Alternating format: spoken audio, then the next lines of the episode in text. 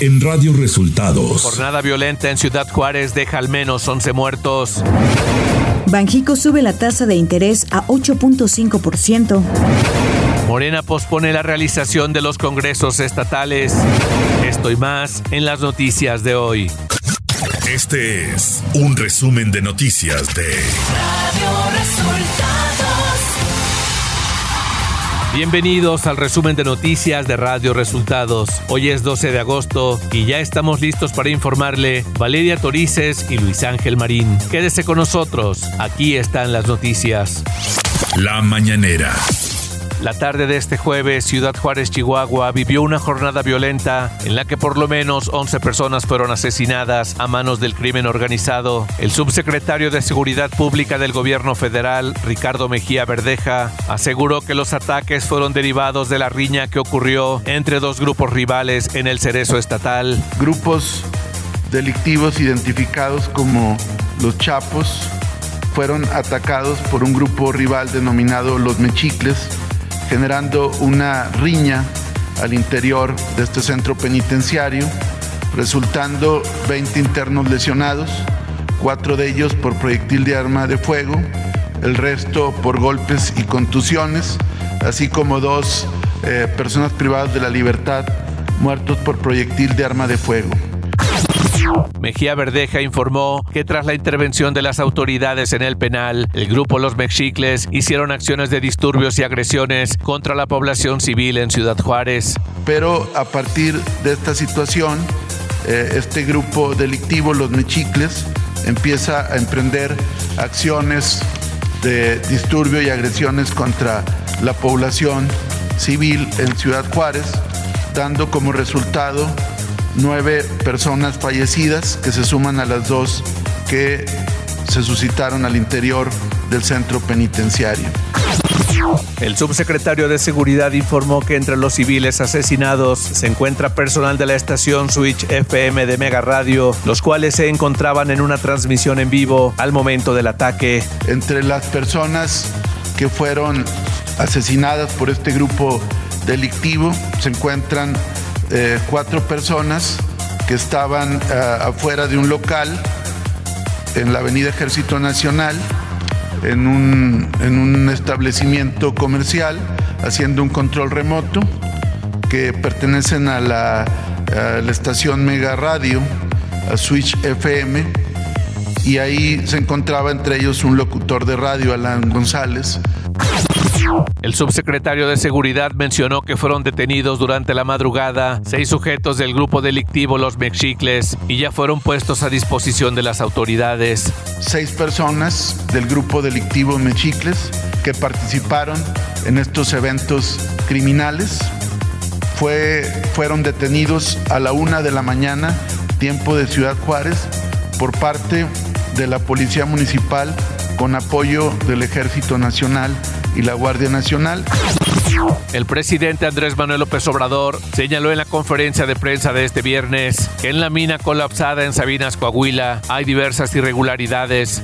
En el caso de esta mina en particular, sí se, se hacen inspecciones de manera muy extraña, según el informe que me presentaron una vez que sucedió el accidente, fueron a inscribir a los trabajadores al Seguro Social. Desde Sabinas, Coahuila, la Coordinadora Nacional de Protección Civil, Laura Velázquez Alzúa, dio a conocer que este viernes podrían ser rescatados los mineros, luego de que ya se ha extraído el 97% de agua que hay en los tres pozos. Eh, mencionaba que eh, ya estamos en un 97% ya de extracción de agua, así es que ya tenemos todas las condiciones para bajar el día de hoy. Toda la madrugada retiraron material para ingresar ya en estos momentos a la búsqueda y el rescate. El presidente Andrés Manuel López Obrador dio a conocer que será el próximo lunes en la conferencia de prensa cuando será presentada la sustituta de Delfina Gómez en la Secretaría de Educación Pública. El lunes se van a presentar tanto la maestra Delfina como quien va a sustituirla, porque inician las clases en algunas escuelas. Radio Resultados Nacional. El partido Morena anunció este jueves que los congresos estatales no se realizarán el sábado 13 y domingo 14 próximos, como estaba previsto, y por tanto se prorrogarán hasta nuevo aviso. La Comisión Nacional de Elecciones del partido informó a su militancia de un acuerdo por el que se prorroga el plazo de la publicación de los resultados de las votaciones emitidas en los congresos distritales en el marco de la convocatoria al tercer Congreso Nacional.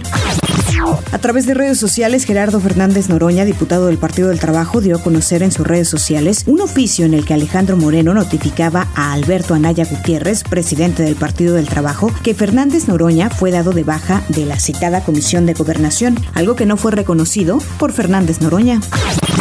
La caja negra del helicóptero que se desplomó en Los Mochis, Sinaloa, durante el operativo para detener al capo Rafael Caro Quintero, será analizada en Estados Unidos. En un comunicado, la Secretaría de Marina informó que este viernes se enviará la caja negra de la aeronave accidentada el pasado 15 de julio a la Junta Nacional de Seguridad en el Transporte de Estados Unidos.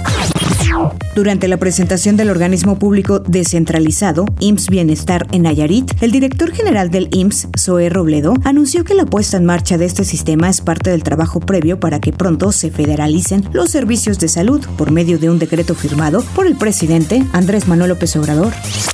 Economía. El Banco de México elevó la tasa de interés de referencia este viernes en 75 puntos base, con lo que se ubica en 8.5%, esto en línea con las expectativas del mercado. Además, el Banco Central aumentó sus pronósticos de inflación y advirtió que los riesgos siguen sesgados al alza y estima que el índice convergerá con la meta hasta el primer trimestre de 2024. Clima.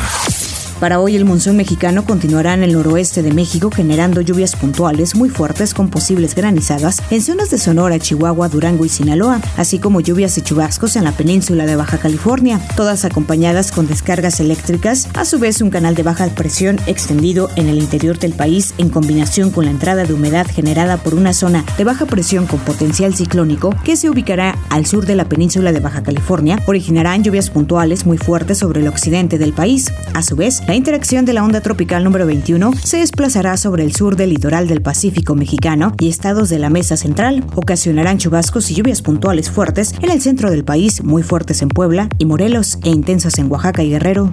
Ciudad de México.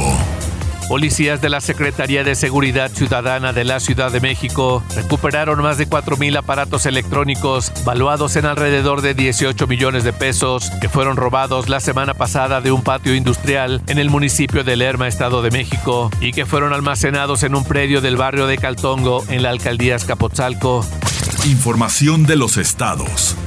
La Fiscalía General de la República solicitó a un juez federal que realice una audiencia inicial en la cual el Ministerio Público imputará a Cristian S., representante jurídico de la empresa minera, que tiene a su cargo la explotación de la mina conocida como El Pinete en Sabinas, Coahuila, donde 10 mineros quedaron atrapados. Cristian S., en calidad de representante jurídico de la minera, registró ante el Instituto Mexicano del Seguro Social a los trabajadores de la mina El Pinabete después de ocurrido el accidente.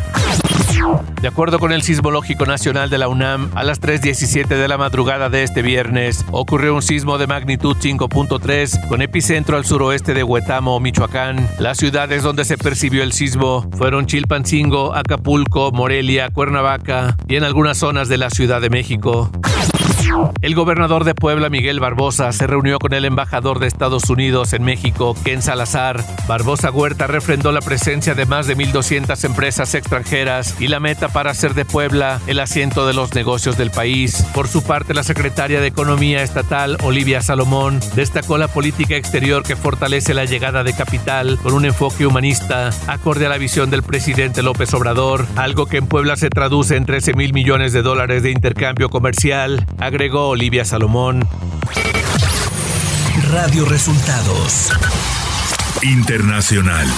El escritor Salman Rushdie, quien durante años recibió amenazas de muerte tras escribir los versos satánicos, fue apuñalado en un escenario de un auditorio en el estado de Nueva York cuando se disponía a dar una charla. Testigos de lo sucedido contaron que vieron a un hombre correr al escenario. La policía informó que el escritor fue apuñalado en el cuello. En tanto, la gobernadora de Nueva York, Katie Holt, confirmó que el escritor fue trasladado al hospital y que se esperan novedades sobre su estado de salud. El libro de Rushdie, Los versos satánicos, está prohibido en Irán desde 1988, ya que muchos musulmanes lo consideran blasfemo. Un año después, el difunto líder iraní, el ayatollah Ruhollah Khomeini, emitió una fatwa o edicto pidiendo la muerte de Rushdie. El fiscal general de Estados Unidos, Merrick Garland, autorizó personalmente la decisión de solicitar la orden de registro del pasado lunes a la residencia del expresidente Donald Trump en Florida y ha pedido este jueves autorización a un tribunal del sur de este estado para que haga pública dicha orden. En una breve declaración tras la cual no aceptó preguntas, Garland defendió la legalidad del registro y señaló que este tipo de decisiones no se toman a la ligera. Siempre que es posible, aclaró, se opta por medios menos intrusivos como alternativa. La farmacéutica Johnson Johnson anunció este jueves que en 2023 suspenderá la venta de sus polvos de talco para bebé en todo el mundo, dos años después de hacerlo en Estados Unidos y Canadá, impulsada por miles de denuncias sobre la seguridad del producto. En un breve comunicado dijo que ha tomado la decisión comercial de sustituir el talco por almidón de maíz en este producto infantil después de recibir unas 38 mil demandas que vinculan su uso a largo plazo con el desarrollo de cáncer, aunque siguió negando que esa sea la causa. Al menos 31 personas han resultado heridas este jueves a consecuencia de un accidente de una montaña rusa en el parque de atracciones temático Legoland, ubicado en el sur de Alemania. Según ha detallado la policía, el accidente se produjo cuando uno de los vagones de la atracción frenó bruscamente, siendo embestido por el que venía detrás. Los heridos han sufrido en su mayoría contusiones, entre otras lesiones. Por el momento, se anunció que tan solo uno de los accidentados se encuentra en estado grave. Tecnología. La compañía Samsung dio a conocer sus nuevos relojes Galaxy Watch 5 y el Galaxy Watch 5 Pro, sus dos nuevos relojes inteligentes. Además de las novedades de los smartwatch, Samsung dio a conocer que el sistema operativo Wear OS que está desarrollado junto a Google agregará soporte para que Google Maps pueda usarse sin conexión en los smartwatch de Samsung. Esta función estará disponible este año.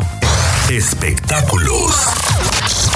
La familia de la actriz Anne Hedge informó que no se espera que sobreviva al accidente que sufrió el 5 de agosto cuando su coche se estrelló contra una casa en Los Ángeles y quedó envuelto en llamas. La actriz permanece en coma y se encuentra con respiración asistida para determinar si sus órganos son viables para la donación. La familia dijo este viernes que los análisis de sangre preliminares habían revelado la presencia de drogas en su sistema, pero que se necesitaban pruebas adicionales para descartar cualquier sustancia administrada en el hospital. Hedge, de 53 años, actuó en películas como Donnie Brasco, Convención en Cedar Rapids, Volcano, Seis días y siete noches y la nueva versión del clásico Psicosis de 1998. Deportes.